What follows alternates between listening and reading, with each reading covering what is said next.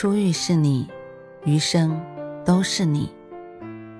嘿，朋友你好，我是兔子，欢迎来到情感故事馆。在这寂静的夜里，愿兔子的声音能够陪伴你，温暖你。兔子与你在一起。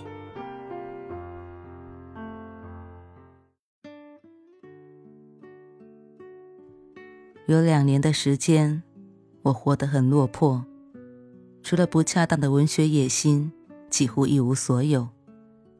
就在那时，我认识了一个男孩，他是人们眼中条件很好的那类人。最关键的是，他热爱文学，所以我对他多多少少产生了移情。周围的人都替我感到高兴，但不知为何。我自己完全无法接受这个从天而降的馅饼。很简单，我没感觉。是的，我没有理由没感觉。但感觉这东西本来就是不讲道理的。但人家要跟我讲道理，周围的人都说，过日子不就那么回事吗？跟谁过不是过？有人更犀利，说，你现在唯一的本钱就是年轻。可要把这个机会给握住了。有一天，我爸对我说：“如果你不喜欢这个人，就好好的跟人家说清楚，不能看条件。人生有太多的变故，将来人家条件不好了，你怎么办？结婚就得找个一开始就让你满心欢喜的人。像我当初见到你妈，就是满心欢喜。”这些年虽然磕磕绊绊，但有当初那点满心欢喜做底子，就过得去。这话我听来并不新鲜，尤其是“满心欢喜”四个字，起码被我爸说了一百遍。也就是说，他起码对我回忆了一百遍他和我妈初见时的情形。那是在介绍人家里，我爸看着我妈走进来。眼前一亮，倒不是觉得我妈长得多漂亮，而是我妈笑容里的淳朴，让她在那个闷热的下午突然有了种清凉感。我爸和我妈差距挺大的，我爸算是现在人们所说的凤凰男，从小就爱看书，上进心强，特别有奋斗精神。后来参军入伍，转业后当了记者。我妈则有点儿漫不经心的、稀里糊涂的。据我妈自己说，她小时候不知道读书有什么用，学习那点知识全还给老师了，所以后来进厂当了工人。父母的兴趣爱好、人生观都不太一样，脾气也不大一样。我爸比较温和，我妈则很暴躁。有天中午，家里来了一个亲戚。我妈不知道为了什么事对我爸大吼起来，亲戚替我爸打圆场，反正你们也习惯了。我爸说：“对，我们都知道他的性子。”子曰：“知性同居。”全家人都笑起来，我妈也笑了，说：“谁跟你同居？”当时是玩笑。某天，我爸又很认真地跟我谈起了这个话题。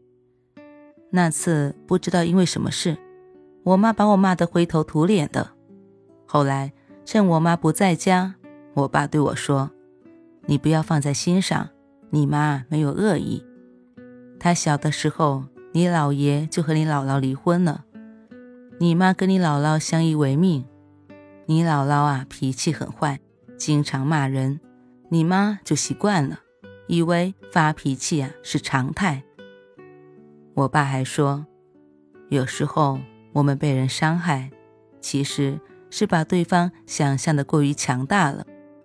如果你能够对对方加以分析，知道对方也很弱小，你就能够理解对方，理解别人才能放过自己。这个经验让我后来受益不少。不过，面对暴脾气的老妈，老爸倒也不是逆来顺受。我后来才发现，他在用自己的方式巧妙地改变着我妈，在我很小的时候，我爸常从外面带回最新的《新华文摘》《小说月报》等刊物给我妈看，于是，在我家饭桌上谈文学成了常态。他们谈张贤亮、刘恒、池莉，在很大程度上调剂了我妈的生活。后来，我发现我爸的这种引导还另有一层非同寻常的意义。我妈原本是纺织厂的工人。每天穿梭在许多纺织机之间，早中晚三班倒。后来，我妈生了一场大病，此后她得以转岗去办公区做杂勤工。这份工作相对轻松自由，获得了诸位工友的羡慕。但是，我妈自己感觉并不好，老说自己怎么变成了刷厕所的。所谓杂勤工，我妈的主要工作就是打扫卫生。这是其一，其二，在办公区不比工厂区，人被分出三六九等。我妈自认为是最底层的，她半辈子地位不高，但心气高，因此很受不了。似乎就从那时开始，我爸就开始鼓励我妈写作。他说，我妈经历的事多，语言鲜活，一定能写出好文章。我妈不大相信。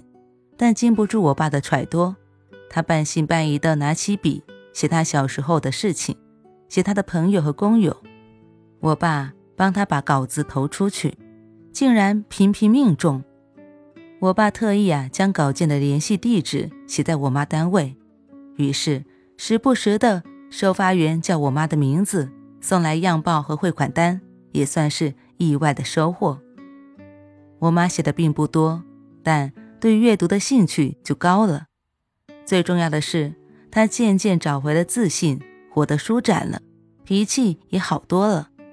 很多年后，他对我说：“我找到你爸，知足了。”现在我爸妈都已经年逾古稀，但我爸依然习惯鼓励、赞赏我妈。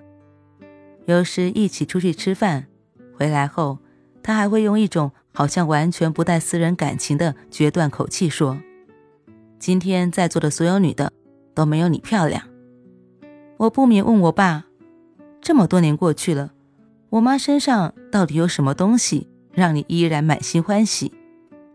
我爸说：“还是淳朴，只不过淳朴这个印象里又加了点别的东西，比如善良、宽容、乐观、勤劳。”你妈头一倒就能睡着，只有特别单纯的人才能做到这一点。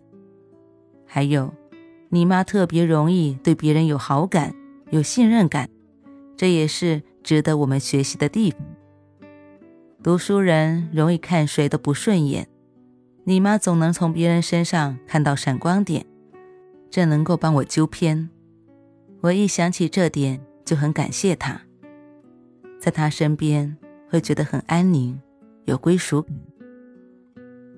父母的婚姻是孩子的镜子。我后来找到并且结婚的那个人，几乎在所有方面都是我的反义词。比如说，我感性，他理性；我急性子，他慢性子。有时候我也会气急败坏地朝他吼，但是最后的结果经常是我对他说。我错了，你是对的。在婚姻中，找一个和自己不一样的人结婚也挺有意思的。他会让你有更多的角度、更大的视野。你是以两双眼睛看这个世界，是不是能看到更多的风景？